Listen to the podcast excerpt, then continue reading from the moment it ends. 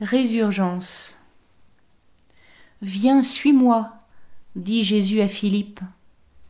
Viens et vois, dit Philippe à Nathanaël. Le mouvement est contagieux. Il y a un passage de témoins comme le feu se transmet d'une brindille à l'autre. Cette transmission se fait de génération en génération, et la question se pose alors Et nous? À qui allons-nous transmettre le feu, la foi? L'expérience que nous faisons massivement est qu'il n'y a pas eu de transmission entre les générations.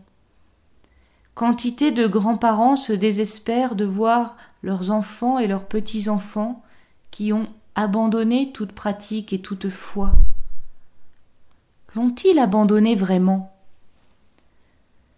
Comme Nathanaël, ils n'ont pas encore rencontré personnellement Jésus.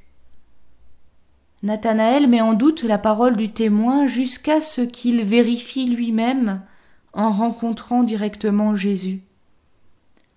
Si le message se transmet comme le feu d'une brindille à une autre, la foi ne s'allume qu'au moment où la personne qui a reçu le témoignage fait elle-même l'expérience de la rencontre.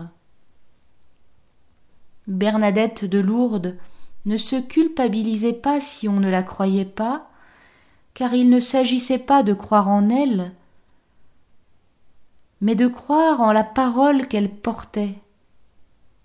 Je suis chargée de vous le dire, disait-elle, je ne suis pas chargée de vous y faire croire.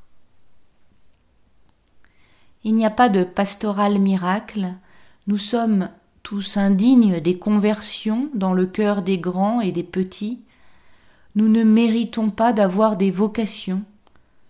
On ne produit rien, on prépare le terrain, on accueille, on accompagne, on s'efface. Dans la transmission du message, comme c'est le cas entre Philippe et Nathanaël, comme c'est le cas entre les générations, il peut y avoir un saut de génération mais c'est à la manière d'une rivière souterraine.